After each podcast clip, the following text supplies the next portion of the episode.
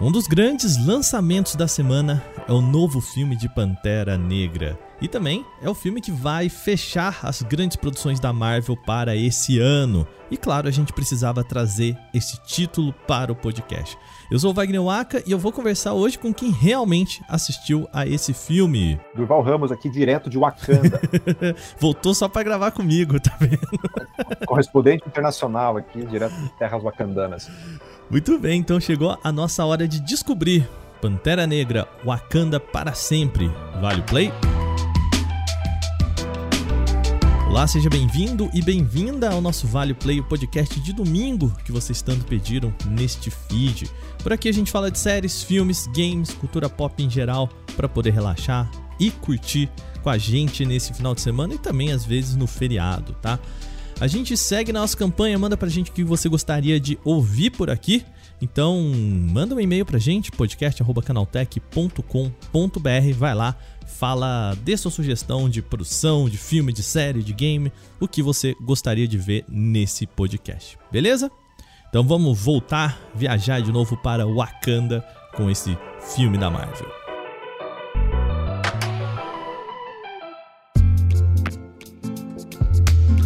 Durval, tão diretamente de Wakanda para sempre aí.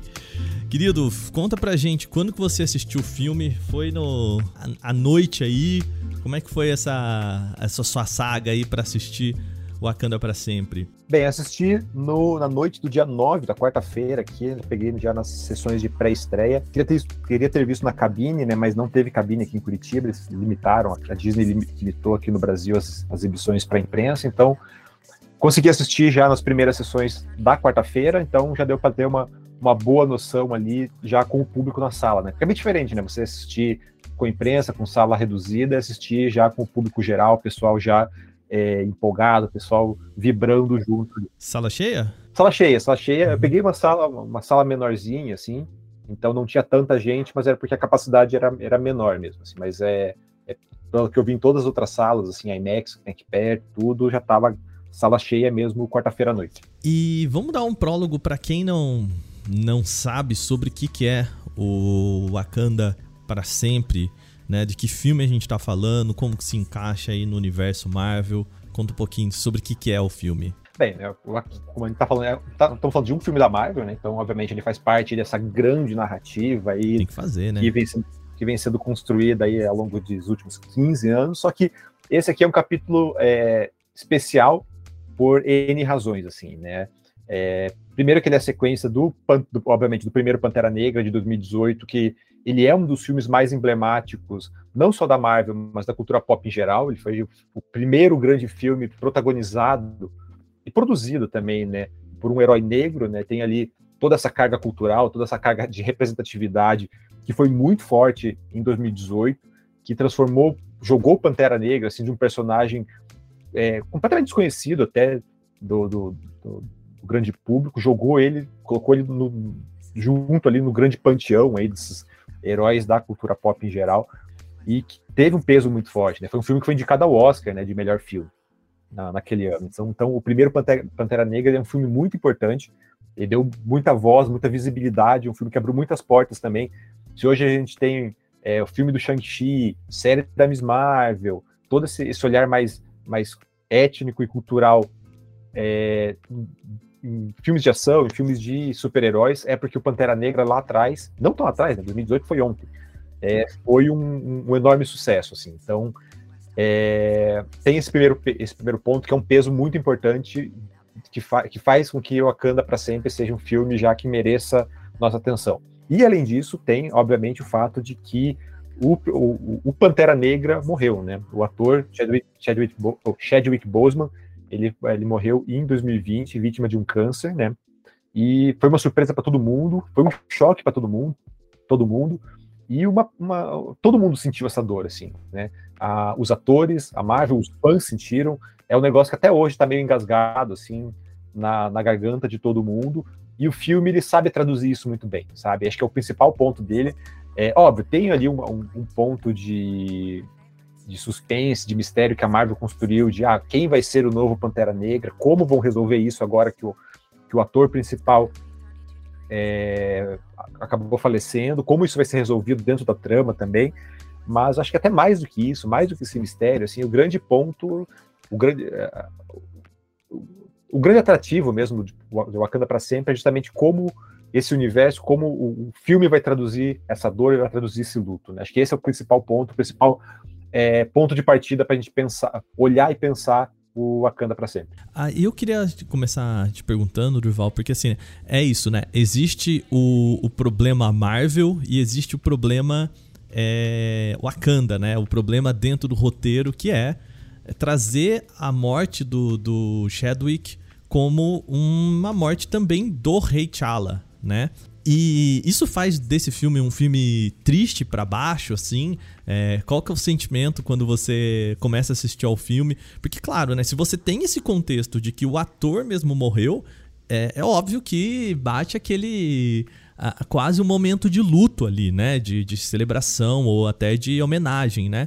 Mas e, e, a gente ainda tá falando de um filme da Marvel, um filme de herói, né? Um filme que, como a gente já brincou aqui, né? É pancadaria, é ação, né? Tem tudo isso também. Como que ele balanceia isso, né? Para responder um pouco essa pergunta, volta aí a minha resposta anterior, né? As duas respostas anteriores. Porque justamente por, por Pantera Negra ter sido esse grande filme, esse grande marco cultural, o Chadwick Boseman, ele personifica tudo isso, né? Na morte dele, muito se tratou ele como majestade, né? Tipo, ele virou realmente esse rei, ele virou é, esse símbolo dessa negritude, dessa representatividade, dessa força que muita gente começou a, a repetir até o movimento do Wakanda para sempre. É, então ele representou muito isso. Então a perda dele também é muito simbólica nesse sentido. E, e justamente como filme, ele também é. Então ele, o, filme, o filme é a sequência dessa de, desse peso, dessa, desse símbolo que virou tanto o filme quanto o próprio personagem e o próprio ator. O filme a, abraça isso muito forte só que até foi um ponto que, que era minha preocupação e que é, fiquei muito feliz em ver que ele não é isso. Assim, ele não usa a morte do Chadwick Boseman como um muleta, sabe? Ele não fica todo momento te lembrando, olha o que aconteceu, olha que triste que aconteceu. É, tem momentos muito emocionantes, tem momentos que são pesados, são feitos realmente, putz, isso aqui é, isso aqui é, pra, é feito para ele, só que em nenhum momento ele é é piegas ou é gratuito, sabe? Ele não tenta capitalizar em cima da morte. Então, o filme todo é uma grande homenagem, mas ainda assim a, a, mensagem do filme como um todo, do roteiro, é a ideia de, ok, estamos vivendo o nosso luto, estamos lidando com a nossa perda, mas é preciso seguir adiante, sabe? Há, tanto que há cenas muito específicas sobre isso, assim, há, há diálogos que são sobre isso, a, a, temática geral do roteiro é sobre isso, assim. Há uma cena logo no início, assim, que a a rainha Ramonda, né, que é a mãe do Pantera Negra, que é vivida pela Angela Bassett, ela chama a Shuri, a Letitia Wright, para logo depois do, do, da cerimônia, tudo, para viver, fazer a, o ritual de passagem do luto, que é justamente você pegar a roupa do, do funeral e queimar. E ela explica, ó, isso aqui é justamente a ideia de que ó, a gente vai deixar isso para trás para seguir adiante, entendeu? Então, esse é um ponto principal, assim, ah, a gente está lidando com o luto, a gente tem o nosso a gente está sentindo a nossa dor, mas é preciso seguir, seguir em frente até para o legado se manter vivo. Sabe? Isso está presente no roteiro inteiro, assim. E você até comentou, né? Ah, como isso é, é como a morte do, do tanto do T'Challa como do Chadwick são retratados, assim. É, a primeira cena já explica, assim, já dá um, uma explicação do tipo, ah, o que aconteceu com o Rei T'Challa. E nos trailers já mostrava um pouco disso, assim, né? Como o Wakanda é, encara essa morte. E embora o luto, embora a dor, embora a perda estejam presentes, é, a cerimônia, a, a, parte cultural da cerimônia de despedida, de, do funeral, é, é, uma festa, sabe? É, é uma cena muito bonita.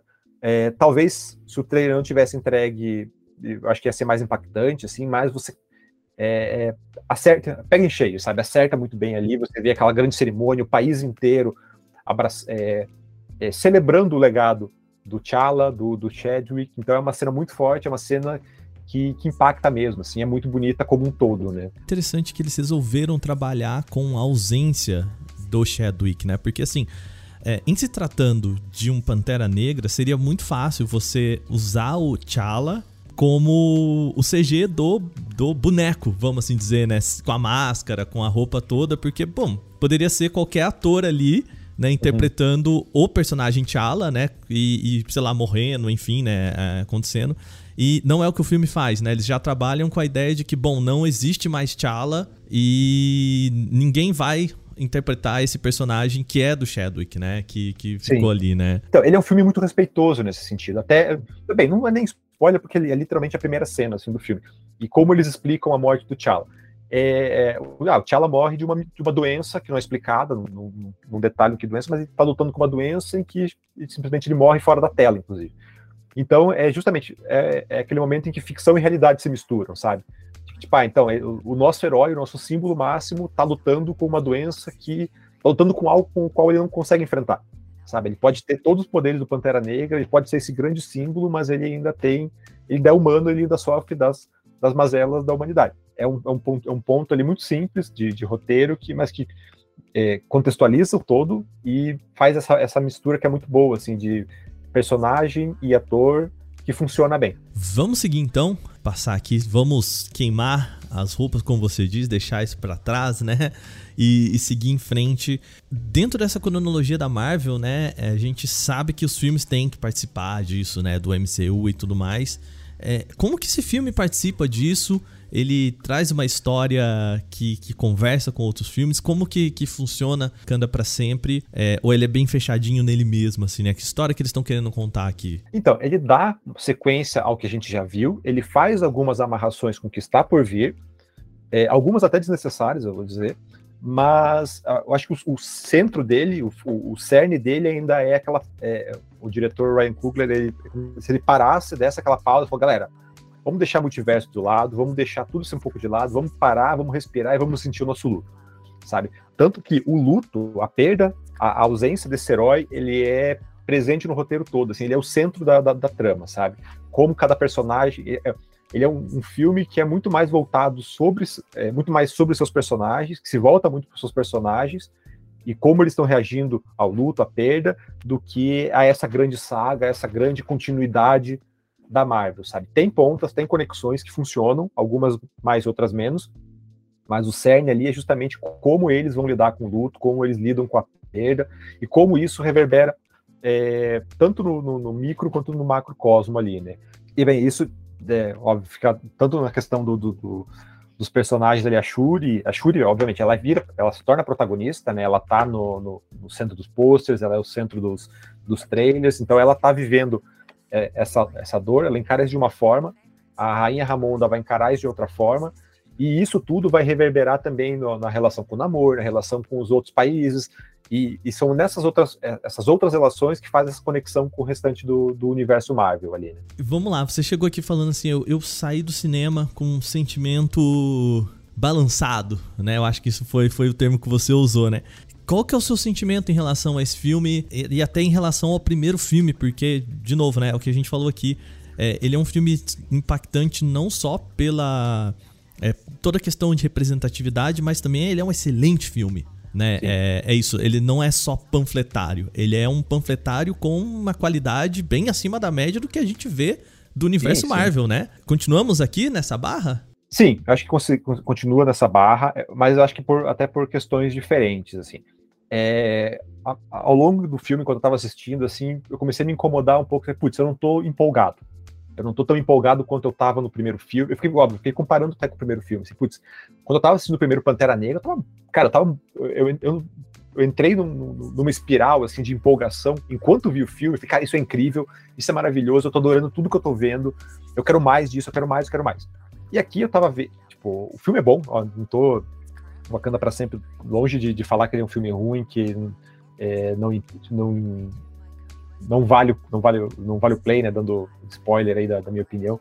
Mas ele, eu, eu, eu, senti falta de ficar, de ficar empolgado, sabe? De ficar essa empolgação, essa animação. Só que à medida que eu fui vendo o filme mais, que a história foi se desenrolando, caiu a ficha de que, não, pera, essa é a proposta dele, né?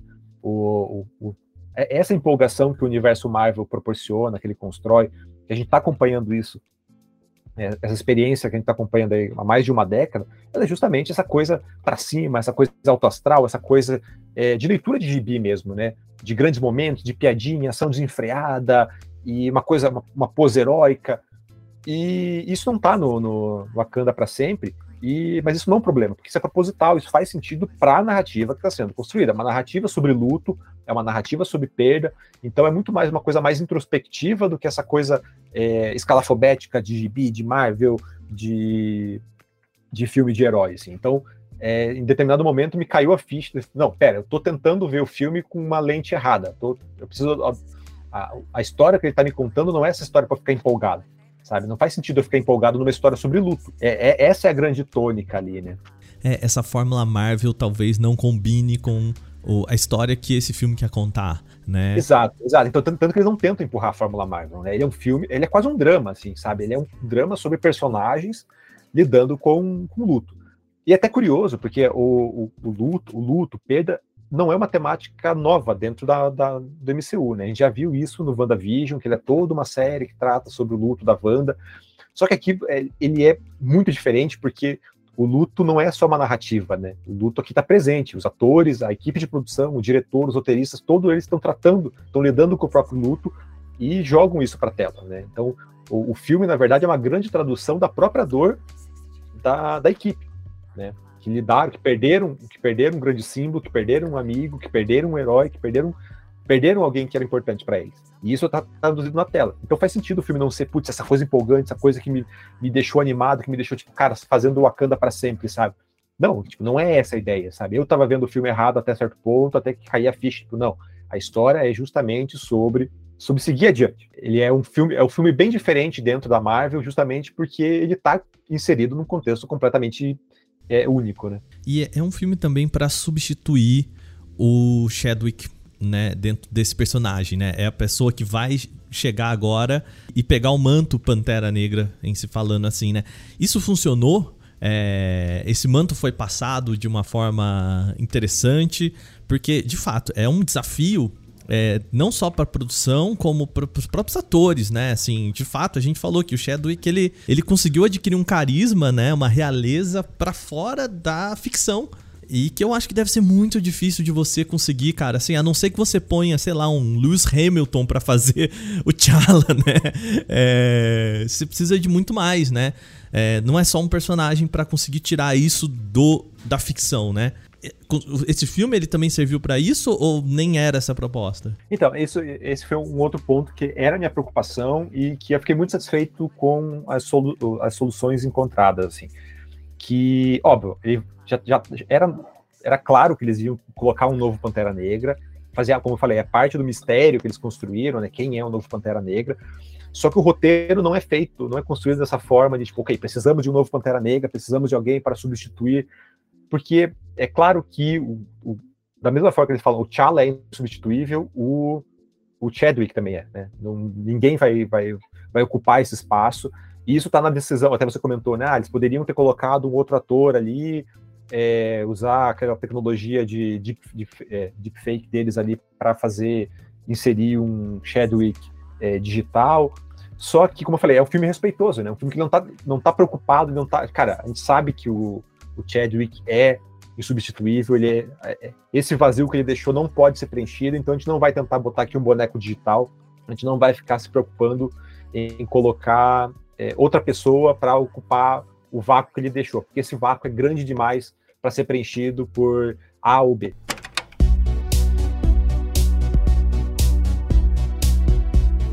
Então, ainda nesse sentido do, da, da substituição, da substituição entre aspas ali, é, o roteiro, eu acho, ele, ele, é bem resolvido nesse sentido, sabe? Tipo, é, ele faz uma amarração muito boa com o filme anterior, né, que ele termina justamente com a destruição das, das plantas que acabam dando poder ao Pantera Negra. Então, é, ele usa até isso como ponto para justificar, não, é por isso que a gente não tem um novo Pantera Negra, sabe? Então, tem ali um, um, um elemento de roteiro de que eles ficam tentando é, criar uma flor sintética para gerar um novo protetor de Wakanda, só que isso não é o ponto central, né? E ao mesmo tempo, a, a, essa lacuna, esse vazio deixado pela morte do T'Challa é ponto fundamental da trama como um todo, né? Porque o que acontece? Com a morte do, do T'Challa, a morte do Pantera Negra, Wakanda perde seu protetor. Então, é até um ponto que está no trailer de novo, né? Que eles olham, é, tem toda uma questão geopolítica ali de as outras nações olharem para Wakanda agora como um país enfraquecido, então pô, é a hora da gente é, explorar o Vibranium, que é o recurso único de lá que a gente precisa, e acaba gerando toda a treta acaba a, a partir disso, sabe? Então é, é, é, inteligente o modo como eles usam essa, esse vazio deixado pelo Chadwick, pelo Chala, para trabalhar o roteiro como um todo. Assim.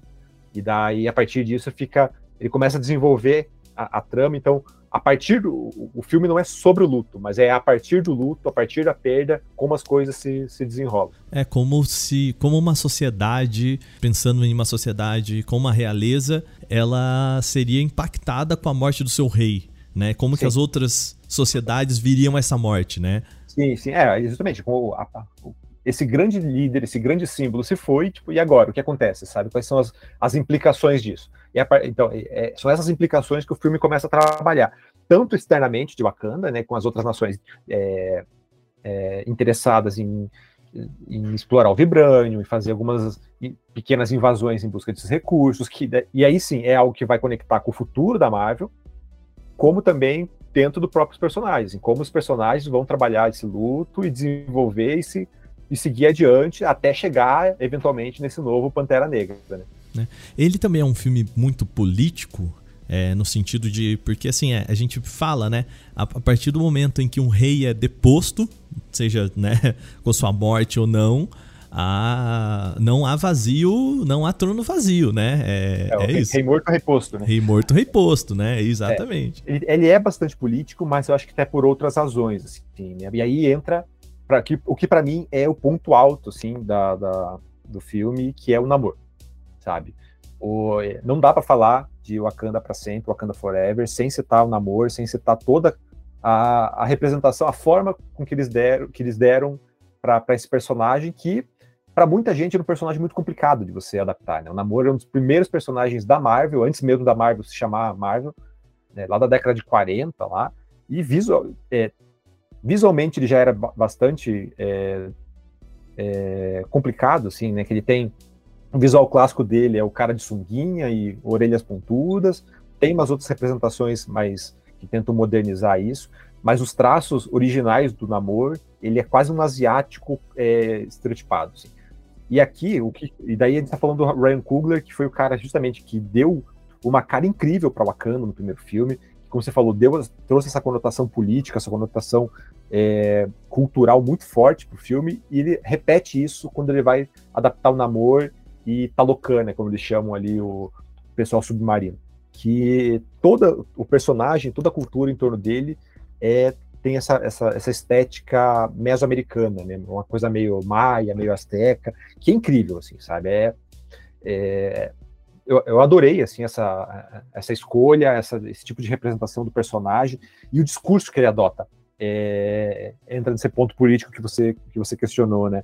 E o, o Namor, nos quadrinhos ele já é esse cara mais esquentadinho, que odeia coisa super, odeia o povo da superfície, e, e que aqui ele, isso, isso ganha uns contornos bem mais interessantes, porque ele, ele vai, daí vai justamente fazer essa, essa amarração histórica ali, né? Ele vai, ele vai voltar lá no século XVI para linkar com as invasões espanholas e falar, cara, a gente sempre foi perseguido, a gente sempre foi subjugado, então é por isso que a gente vive aqui escondido embaixo d'água, e, e, agora eles estão vindo atrás do Vibrânio por causa de vocês, né? Ele pontua isso, ó, vocês, o, o, o rei de vocês, ele mostrou para o mundo o Vibrânio, abriu as fronteiras, é, e agora vocês voltaram atrás depois da morte dele, e agora o pessoal está invadindo os meus domínios, e eu não vou deixar.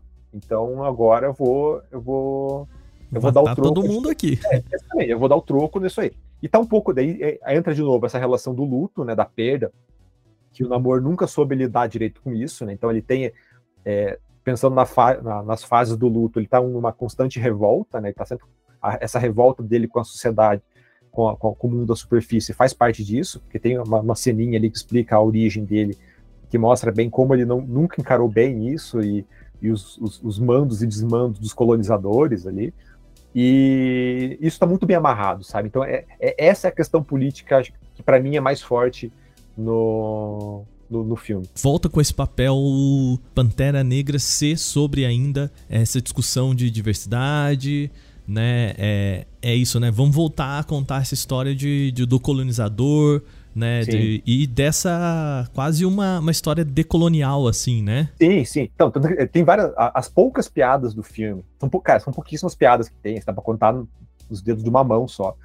É, mas são justamente que eles fazem em cima do Everett. Não, Everett Ross, que é o personagem do Martin Freeman lá.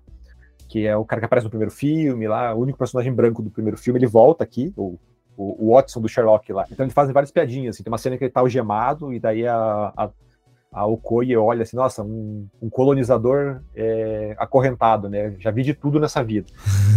então, tipo, tem, tem essa, essa tônica, é, essas brincadeiras, mas a grande tônica é justamente, pô, vamos dar, vamos dar destaque para essas culturas que tradicionalmente Hollywood acaba é, olhando, é, olhando torto, dando em segundo plano.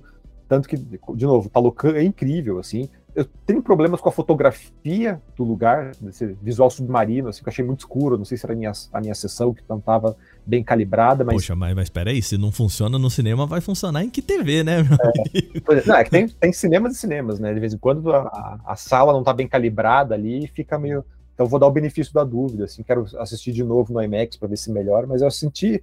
Poderia ser um pouquinho mais colorido, um pouquinho mais claro, assim, para é, realçar esse aspecto cultural, esse aspecto é, arquitetônico, meio mesoamericano, assim. Mas ainda assim, todo o lance cultural, é, as vestimentas, o idioma, o próprio gestual que eles fazem ali, é, o Namor, o Atuma, a Namora, os outros é, Talocans ali, cara, é tudo incrível, assim, sabe? Então, eles dão um destaque muito legal para isso, que conversa muito com o que o primeiro Pantera Negra fez, é, óbvio, não, não nas mesmas proporções, não no mesmo, mesmo peso, mas que funciona muito. Você olha e fica, cara, que lugar massa, que proposta diferente, que proposta legal e que personagens bons, sabe? Tipo, tanto que eu fiquei torcendo pro, pro namoro o filme inteiro, sabe? Ele falou, vou destruir a superfície. Eu falei, cara, destrói, destrói mesmo. É isso aí. Vamos lá. Wakanda, você junta com eles, vamos lá. Uhum. É, e eu acho que isso é um. É que ele é, ele é o vilão, né? Quando você compra a ideia do vilão, o filme sobe muito, né? Muito. Assim, então, mas aí que tá, aí que tá. Eu acho que a até é, essa é a minha preocupação, assim, sabe? Eu tinha essa preocupação vendo os trailers e tal, porque eu não queria que o Namor fosse o vilão, sabe? Eu tinha esse medo, falei, putz, porque tem, é, volta até voltando ao que a gente conversou em outros podcasts, né? Que a ideia de o discurso que você bota na boca do vilão, o discurso que você bota na boca do herói. E quando o Namor chega, justamente falando, é, criticando essa postura colonial de alguns países, de como é, o povo deles sofreu na mão de, invas de, de invasores e como eles tiveram que se esconder. E quando você transforma isso no vilão, você automaticamente você é, diminui o discurso dele. Você né? vilaniza esse discurso, é, né? Exatamente. Você vilaniza e você, putz, é, você então você tem toda essa representação que é muito massa, você tem toda essa visão que tem, tipo, ah, ok, o namoro é um radical, mas ele tem pontos que estão certos ali que te fazem é, você ponderar o ponto de vista dele. Mas quando você vilaniza, você pensa, pô, então isso aqui tem que ser descartado. Esse, tipo, esse ponto de vista não pode ser considerado. E esse era meu medo. E não acontece, sabe?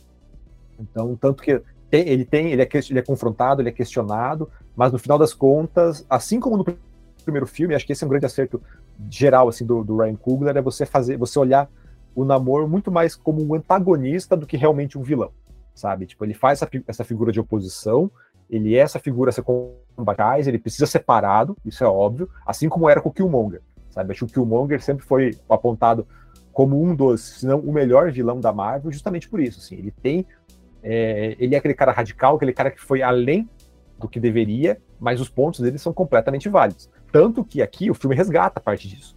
Uhum. Né? É, não... Resgata tanto, tanto, tanto a, a, ideia do Killmonger, a, a figura do Killmonger, ela é quase sempre é, trazida de volta, quanto a própria posição do Namor também ecoa muito isso que o, o que era o Killmonger no primeiro Pantera Negra. Né? A, a ideia de que né, ela não é nada maniqueísta, né? Ela é bem tom sim. de cinza, né? Sim, sim. É, então, justamente, como a gente tá falando, né? Ah, é, o, o Ryan Coogler imprimiu isso no, no, no, agora a gente vê nos dois Panteras Negras, né? Que é, é um discurso decolonial, é, então não faz sentido você trazer essa visão de bem e mal, certo e errado, são é, toda essa questão política ela tem camadas, ela tem nuances, ela tem perspectivas diferentes que torna tudo muito cinza, né? Tanto que eu, eu diria, eu vou dizer que é, a maior parte da treta do filme, dos problemas do filme, se dá justamente porque a política externa de Wakanda é terrível.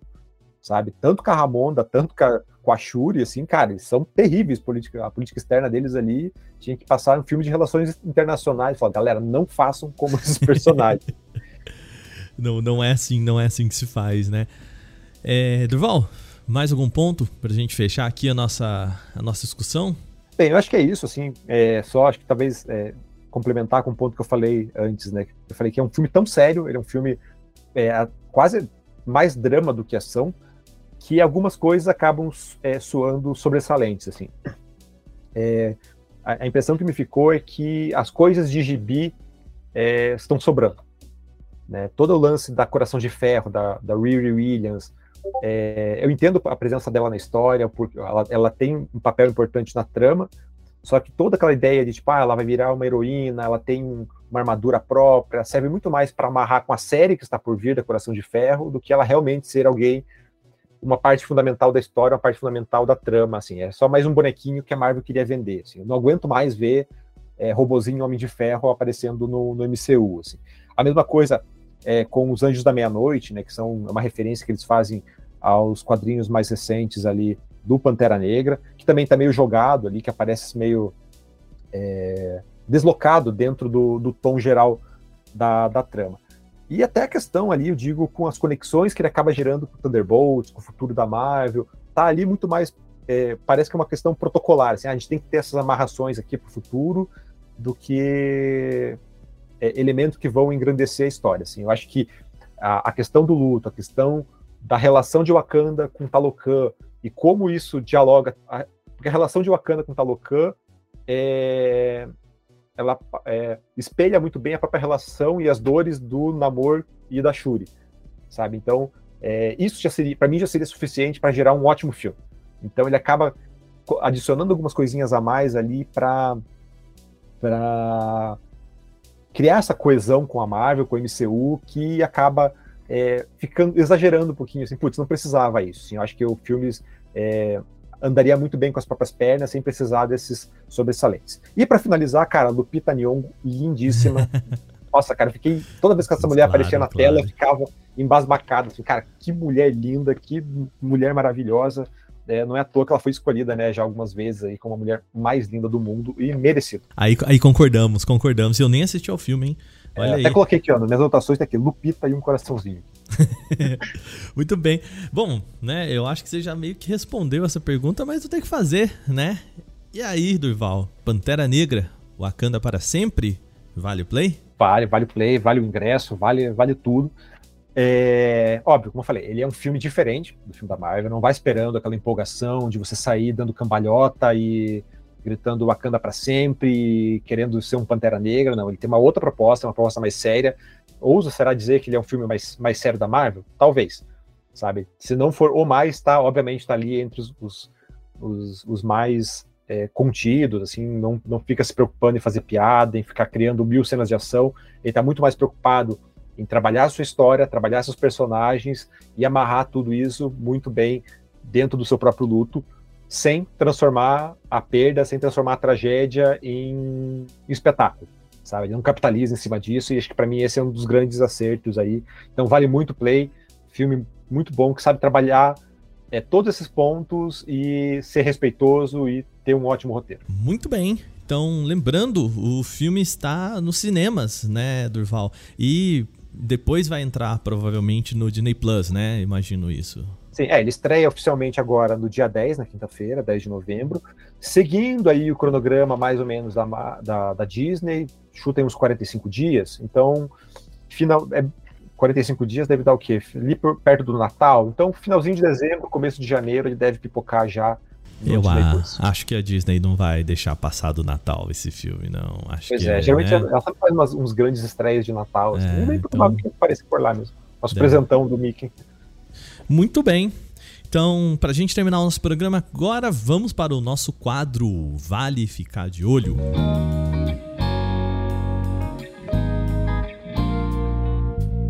Muito bem, o Vale Ficar de Olho é o nosso quadro em que a gente fala de coisas, obviamente, que valem ficar de olho. é um nome muito explicativo. É, vamos começar falando de videogame. A gente tem no lançamento aí da próxima semana, dia 18, dia 18 que é sexta-feira, né, para jogar aí pro final de semana, que é Pokémon Scarlet and Violet, né, os dois, as duas versões aí de a, a Pokémon Company tem feito isso, né? Tem sempre tem feito isso não, né? Sempre fez isso, na verdade, né? Tradicionalmente, véio. Tradicionalmente são dois jogos que é para você ficar trocando, né? Se estimular a ideia de você trocar os, os bichinhos com quem tem a outra versão, né? É Pokémon Motoca. Pokémon Motoca é, é. Sim, se você não sabe do que a gente tá falando de Pokémon Motoca, coloca o trailer deste jogo na aí no seu. No, no, YouTube aí, procura o trailer. Tem literalmente um Pokémon Motoca, né? É. O jogo que vai trazer o que eles estão prometendo é trazer uma, uma ideia de que mistura um pouco mais dessas wild areas que a gente teve no, na última versão né, do Pokémon Sword and Shield com um mundo mais aberto de Arceus, não estou muito empolgado.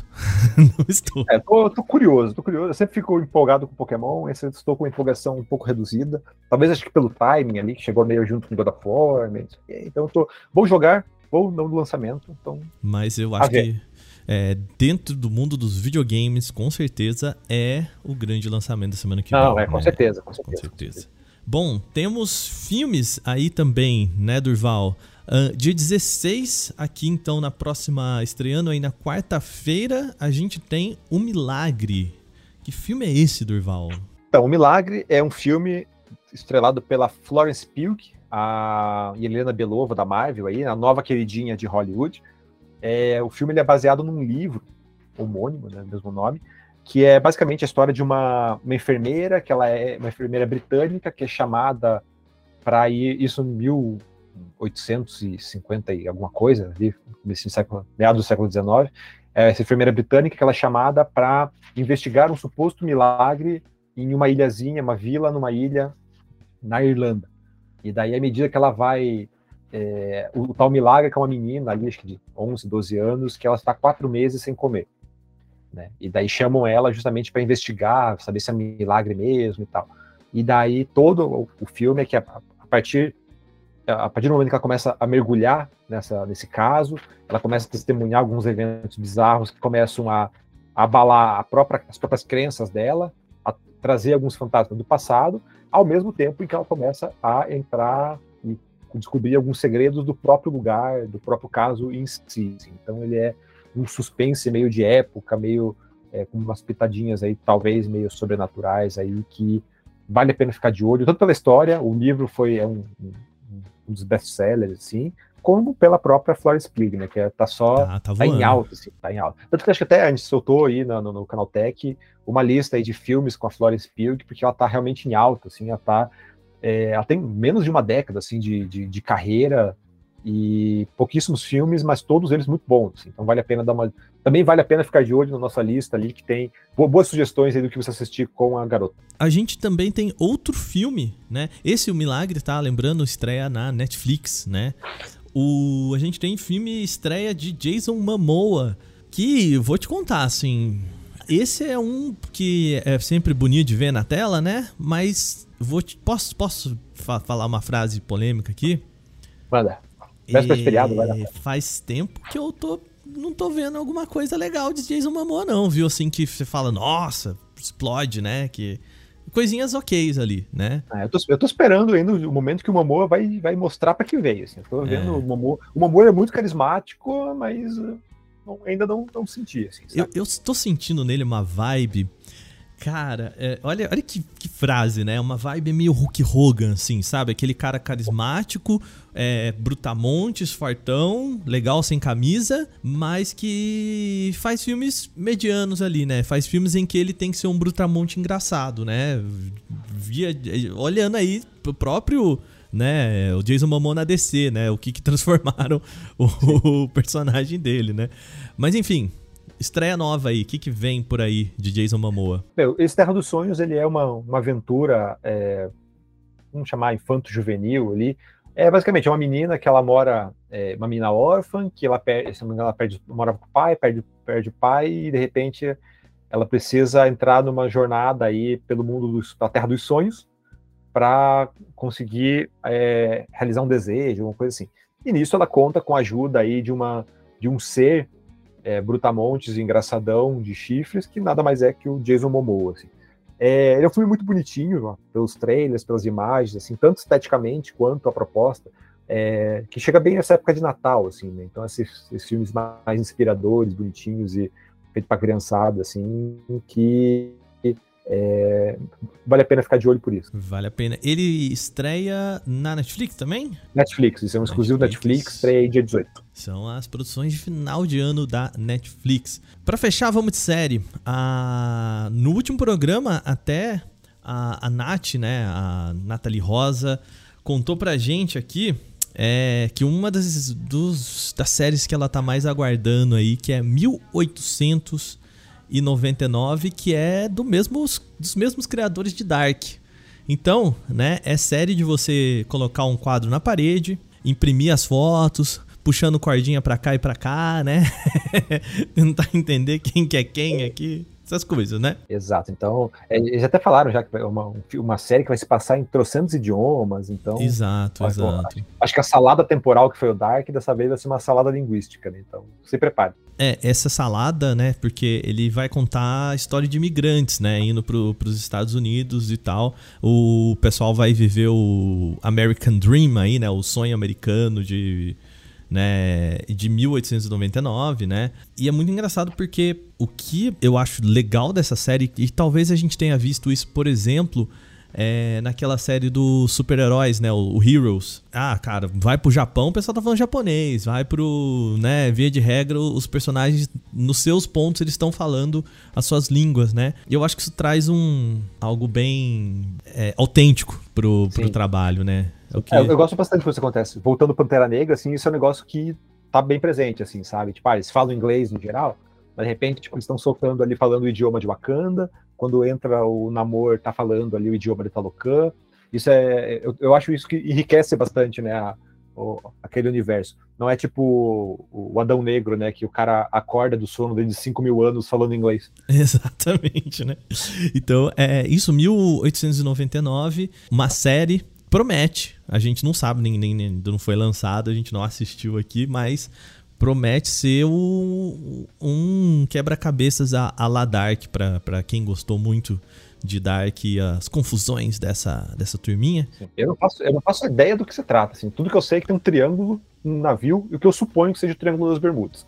É, é. é o, você tá falando de 1899, né? Claro. Isso, tá.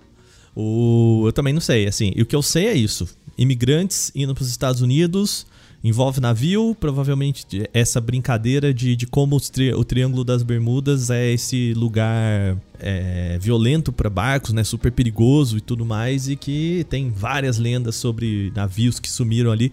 Então pode brincar com isso, talvez, né? Ou não talvez não seja nada disso. Ou né? também não seja nada disso. Nada disso. Dia 17 aí.